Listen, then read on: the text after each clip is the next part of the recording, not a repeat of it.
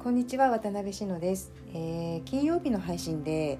あのー、言ったのは、えー、仕事場とね自分の自宅と分かれていないというかその仕事場がお利口場になっていないとなかなか続かないよねっていう話をしているんですけれども、まあ、今日はそれと矛盾するようなことを言うんですけどあのそうは言ってもそうは言ってもなんですよ。えーとななんていうかなそのもともとさ家業として大きな建物があるとかね、えー、自分があの その家を継いでいかなきゃいけないとかねそういう立場だったら別なんですけどまあ自分一人が今からここから仕事始めようっていう時になかなかそこまで、まあ、できる人もいるんだろうけど私は、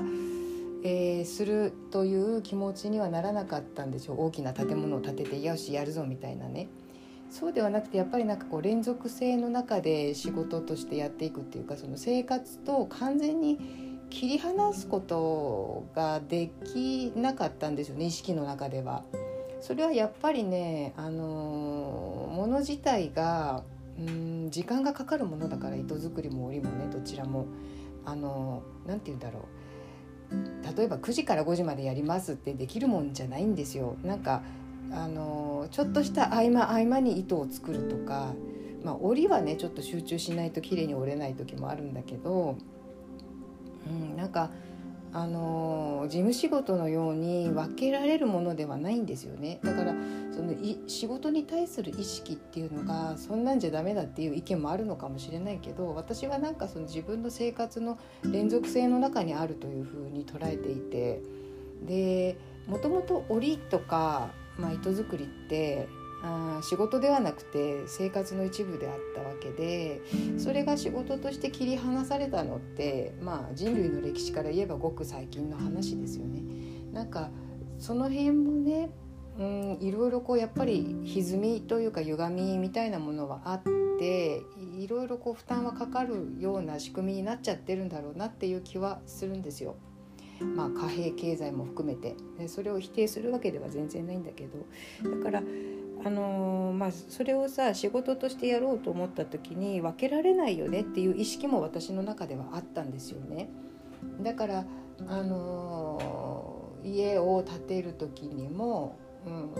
その生活と一体化したように作業場を作ったとこもあるんですよ。まあそれは良し悪しでやっぱちょっと分けた方が良かったなって思うこともあるんだけれどもでもうんどっちがどっちって分けられないですよね。でまあね今こんな時代になってあのコロナウイルスだなんだって言ってこんな時代になって私はどんどんそういう、えー、仕事と生活を切り離さない方向になっていくんじゃないかなって思っていて多分そんなこと私だけじゃなくて多くの人が思ってると思うんだけど、うん、そうするとやっぱりその時間を区切るとか、えー、場所を区切るとかっていう発想ってねもうだんだんなくなっていくのかなっていう気もします。でまあそれはそれとしてもあの何て言うかなその暮らしの私の暮らしの中で、えー、うんななんていうのかなそのもちろんプロとしてプロとしてというかお仕事を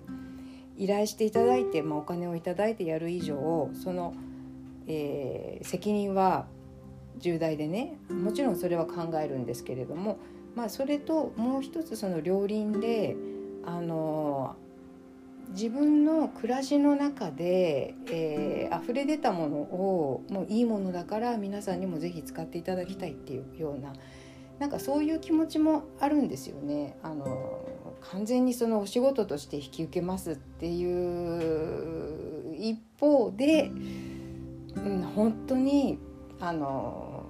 私はやりたくてやってるけどやりたくてやっててこんなものができてるんだけどでもすごくいいものだしあのつないでいきたいものだから是非使っていただきたいし見ていただきたいし触れていただきたいしっていうさそういうような気持ちもあってね、うん、あのイメージとしては無理やりそのコップに水を無理やり仕事だから貯めていくっていうんじゃなくってコップにも水が溢れてさ溢れ出てるものをねより素晴らしいものにして皆さんに提供したいっていうかなんかすごい言うと綺麗でかっこよくて綺麗事のように聞こえるかもしれないんだけどなんか私はそういう意識でいるんですよね。だから、まあ、前回言ったことと非常に矛盾するけれどもただあのよく言ってるのがさ私本当にいいものはその矛盾するような性質を併せ持ってるっていうことがすごく多くてだからまあそれもね矛盾しているけど同居してっていうことは可能なんじゃないかなっていうふうに考えるんですよ。あのなんかちょっとあ私の中のそのイメージを言葉にして伝えるのが難しくって言ってる意味がよく分かんないかもしれないんですけどあのそんなそんなような意識で私は今仕事をしています。だからやっぱりその織工場的な場所を構えることが最善だというふうには私は思っていなくてあのなんて言うんだろうな。やっぱり新しい働き方っていうのかな、うん、そういうところをね見つけていきたいなっていうのはありますよね。ただそこで自分のその、うん、年間生産数をもうちょっと、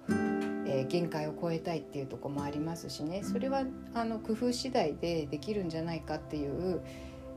できるんじゃないかっていうかできるようにしたいというふうには考えていて、うん、あのそんなようなイメージでものづくりをしています。えー、今日もよくわからない話を最後まで聞いていただきありがとうございました。それではまた失礼いたします。